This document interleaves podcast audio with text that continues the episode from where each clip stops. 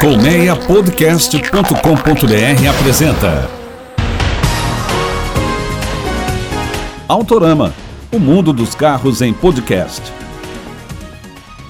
Bom dia, boa tarde, boa noite, boa madrugada. Começa agora mais um Autorama. Eu sou o Fernando Miragaia e com direção de Sérgio Carvalho, pegue carona com a gente no mundo dos carros em podcast.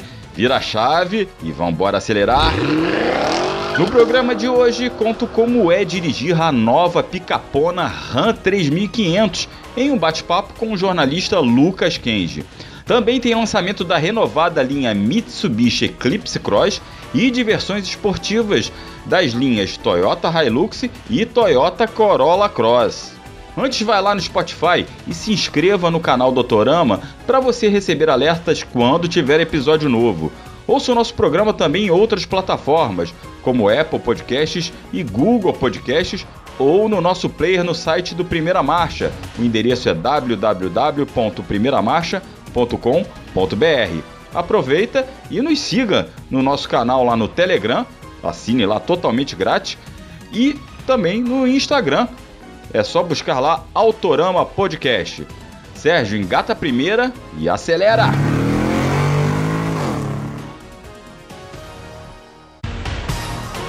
Menos de 4 anos após seu lançamento, o Eclipse Cross passa por sua primeira remodelação no Brasil. E ao contrário do que acontece geralmente em outros carros, as principais mudanças se concentraram na traseira e não na dianteira. Também vão combinar que desde o lançamento aqui, lá em 2018, o SUV médio sempre gerou polêmica, mas por causa do desenho na parte de trás. Bem, o Eclipse Cross produzido em Goiás seguiu as mudanças do modelo comercializado lá fora. A tampa do porta-malas é nova, assim como as lanternas e o para-choque traseiro, que, conforme a versão, pode ter acabamento na cor do veículo, em prata ou preto brilhante. Na frente também teve mudança, grade e faróis de neblina foram redesenhados Lembrando que a versão de entrada, a GLS, tem faróis halógenos e as luzes auxiliares posicionadas na parte superior. O SUV também recebeu novas rodas de 18 polegadas e molduras laterais. Na cabine, nada muda, há apenas mais tons para o revestimento de couro, mais opções de tons e a nova central multimídia da JBL com tela de 7 polegadas. O Eclipse Cross 2023 é vendido em quatro versões, com preços entre 187 mil e 233 mil reais. Eu sempre arredondo 10, 10 reais para cima, tá? E sempre com motor 1.5 turbo com 165 cavalos, câmbio CBT com 8 marchas simuladas e tração que pode ser 4x2 ou 4x4 na topo de linha HPES. Fotos, equipamentos e preços de todas essas opções do Eclipse Cross você confere lá no nosso canal no Telegram. Assina lá que é totalmente gratuito. Ainda falando de SUV médio, o Corolla Cross acaba de estrear versão GRS. Para quem não se ligou, é a sigla para a famosa divisão de competição da Toyota, a Gazoo Racing. Pois é, agora abemos Corolla Cross GRS.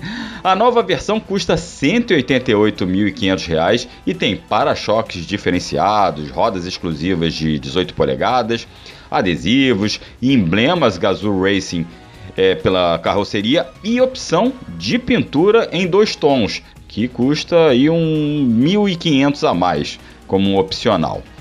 Na cabine, bancos de couro e suede com o símbolo da divisão esportiva, costuras vermelhas aparentes e aquela plaquinha de identificação com o número da unidade. O motor é o mesmo 2.0 aspirado com injeção direta de até 177 cavalos que equipa as outras versões a combustão do SUV, lembrando que o Corolla Cross também tem suas versões híbridas. A suspensão do Corolla Cross, desse Corolla Cross GRS, segundo a marca japonesa, recebeu um acerto mais rígido. A configuração GRS também voltou a fazer parte da linha Hilux. A picape já teve sua versão GRS coisa de dois anos atrás. Agora ela volta a ter a sua versão preparada pela Gazoo Race com paralamas escurecidos e alargados, maçanetas e capas dos retrovisores com cores contrastantes, símbolos GR pela carroceria, rodas de liga leve aro 17 exclusivas e pneus todo terreno. Dentro, revestimento escurecido, pedaleiras de alumínio e vários, de novo, vários símbolos da Gazoo Racing espalhados, quadros instrumentos, nos tapetes, nos bancos, etc. No caso da picape, quem recebeu o trato mecânico foi o motor 2.8 turbo diesel com 20 cavalos a mais.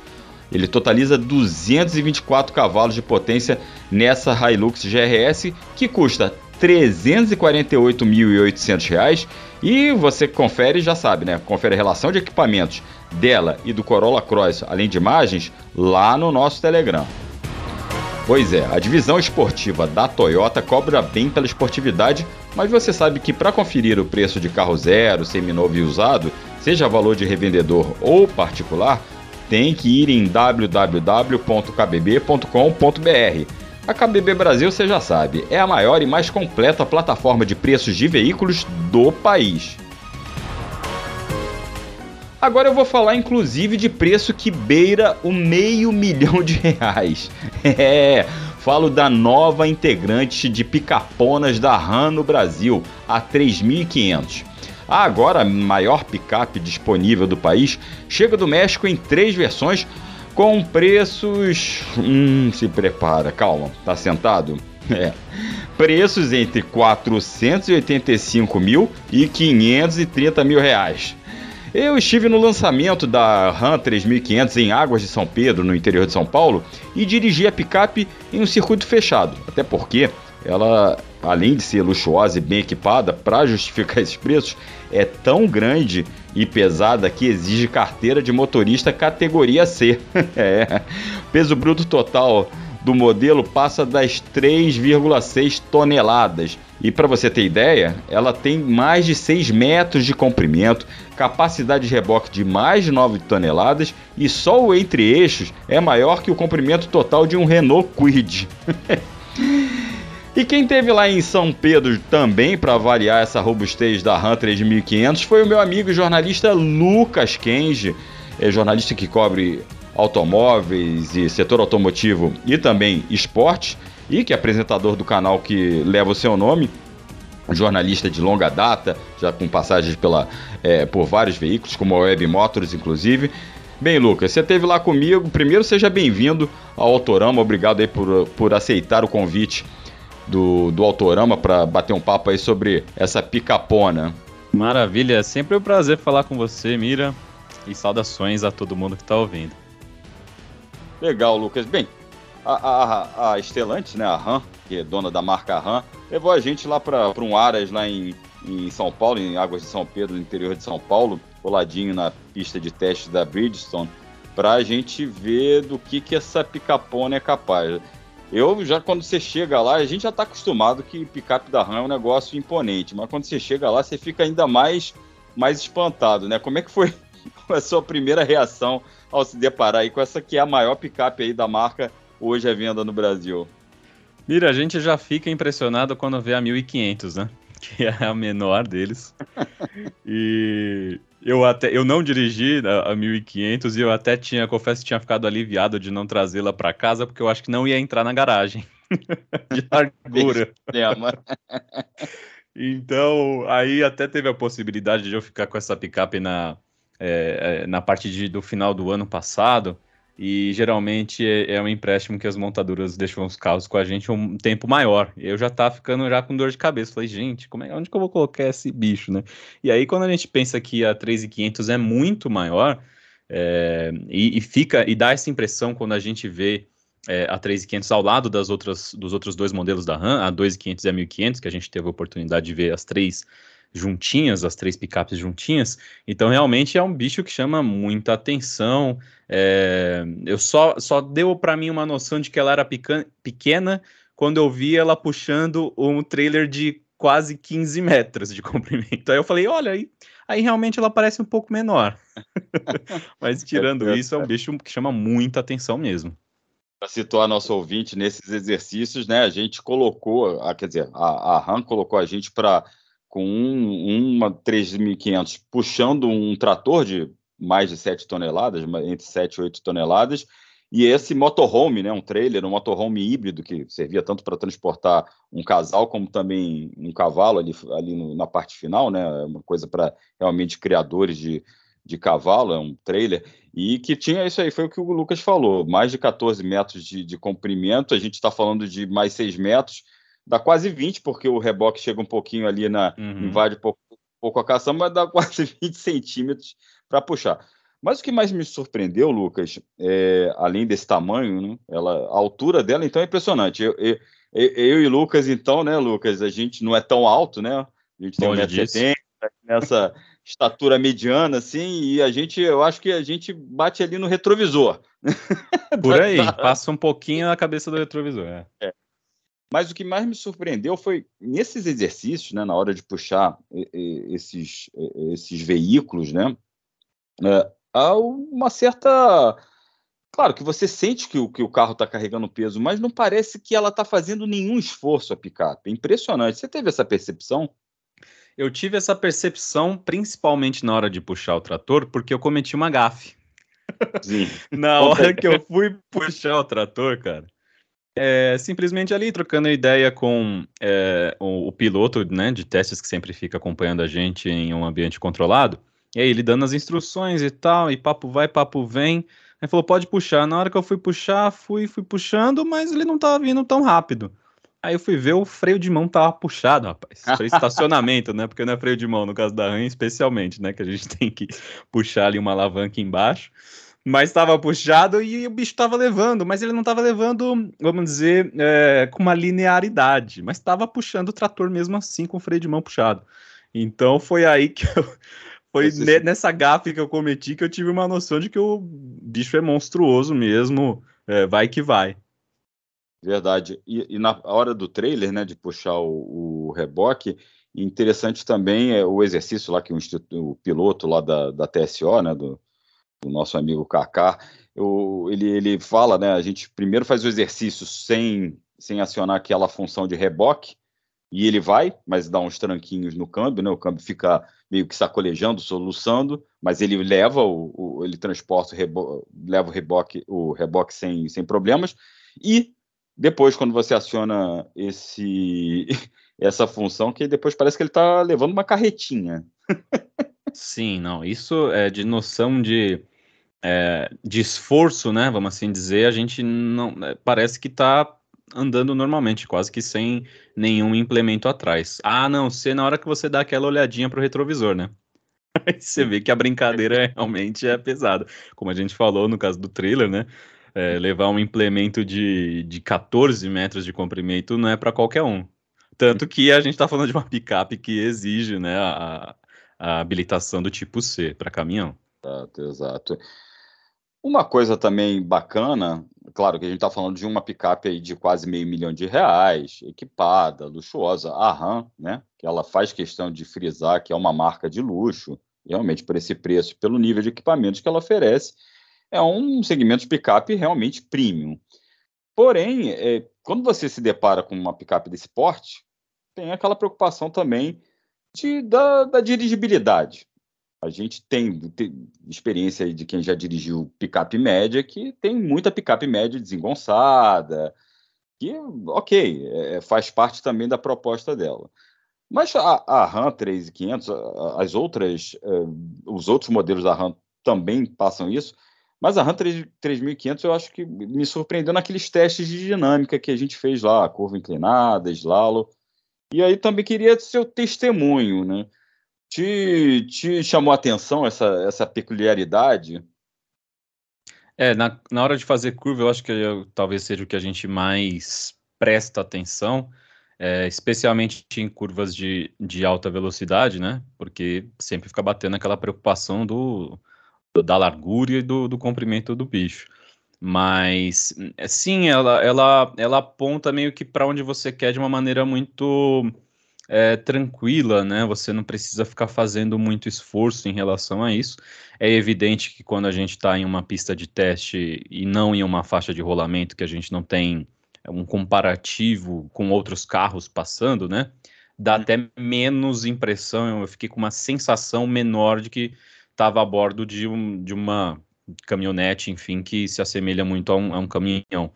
Mas, é, sim, a dirigibilidade dela também na, na, nas provinhas de slalom realmente chama a atenção de você não estar tá saculejando a todo momento e estar tá tracionando um brinquedo de 3,600, né, de PBT, de, de peso bruto, é, de uma maneira é, não tão não tão desafiadora quanto pode parecer. Exato. No slalom me chamou a atenção, inclusive, isso. Né? Você, até com uma certa facilidade, você consegue fazer o vai e vem na, nos cones, e sem a carroceria rolar demais, claro que ela tem uma rolagem, porque você está num, num bichão grande, mas ela não, não, rola tanto, ainda mais que a gente está falando de um, de um entre-eixos de 3, 3 metros 78, se eu não me engano, que é maior do que o carro subcompacto aí, maior que Mob, maior que Quid, que eu estava, inclusive, falando antes de te chamar. Total, não. É, essa parte de. A gente acaba falando muitas vezes porque não está no nosso cotidiano, né? E, e, a gente vê muito disso na cultura do, dos Estados Unidos, de picape grande e tudo mais. E as nossas picapes médias, é, que numa cidade grande, né? Eu moro em São Paulo, então numa cidade grande já é difícil cumprir com, com tarefas do dia a dia em uma picape desse porte. Imagine com uma 3500. Então, sempre quando a gente é, é, os, o, o, tamanho, as medidas da 3500, a gente fica impressionado mesmo. É muito fora da nossa realidade, né? Pois é, você tocou num ponto importante. Pessoal que quer uma picape, a 3 mora no Rio, em São Paulo, Belo Horizonte, capital muito com ruas estreitas, a, a 3500 não é picape para esses lugares. É uma picape realmente para você usar o campo, tanto que a RAM mira no, no, no público do agronegócio, cuidadores de é, criadores de gado, de, de, de, de, cavalos. Esse é, esse é o foco. Esse é o foco do, da picape ser uma picape premium para o campo. É, a gente não, não deve ver muito por, pelas cidades grandes, né? Não é a proposta de fato. É, e, e aí a gente, a gente chega num ponto de que tem o luxo que a picape entrega e também o público e, e o tipo de, de, de, uso que ela vai ter. Então vai ter, vai ser usado muito por fazendeiro, em estaleiro é capaz que a gente veja também. Então é, é, é uma picape de nicho mesmo, né? Nicho do nicho, e por isso também chama tanta atenção. Exato. Lucas, queria te agradecer aí pela participação, por esse bate-papo, trazer um pouco da tua experiência a bordo dessa jamanta, como tem gente que chama, quase um caminhãozinho que a gente dirigiu. Queria te agradecer por, por participar e queria que você também deixasse seu recado, falasse do seu canal. Lucas, como eu disse, é um velho conhecido, velho amigo do setor automotivo. A gente se encontra aí menos do que a gente gostaria, né, Lucas? Exato, exato. Como se encontrou no evento da RAM. E o Lucas é um cara aí que cobre automóveis e esportes há bastante tempo. Dá o, deixa o um recado aí pro seu canal, Lucas, para endereço certinho, suas redes sociais. Maravilha, Mira. Então, como você falou, além dos carros que eu apareço geralmente no, na, no canal da Web Motors, quando for falar sobre esportes, aí é no, no, canal com o meu nominho mesmo, só que também o meu nominho é meio fresquinho, como vocês vão ver aí na descrição do episódio, Lucas com K, Kenji, mas aí você me encontra no YouTube e vai ser também o mesmo nome nas outras redes sociais, no Instagram, no Twitter, TikTok também estamos por lá. Então é isso, Lucas com K, Kenji com K e J no final, não tem erro, é só procurar lá nas redes sociais. Lucas, obrigado mais uma vez, cara, valeu mesmo pela participação e olha, já fica o pré-convite para outros outros bate-papos aqui no Autorama, tá? Tamo junto, sempre que precisar, tô aí à disposição e um abração para todo mundo aí. Esse foi Lucas Kenji e você confere as fotos, equipamentos e preços de toda a linha RAM 3500 lá no nosso canal no Telegram, não esquece. Chegou a hora de estacionar. Com apresentação e produção de Fernando Miragaia e direção e edição de Sérgio Carvalho, o Autorama fica por aqui. Muito obrigado pela audiência e novamente reforço aquele convite. Se inscreva lá nos nossos canais, tanto no Spotify como no seu agregador de podcast preferido e também nos acompanhe nas redes sociais, no Instagram e no Telegram.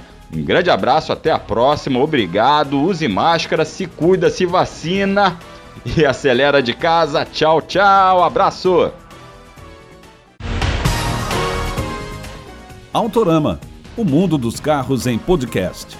Uma produção colmeiapodcast.com.br. Colmeia Podcast, o rádio do seu tempo.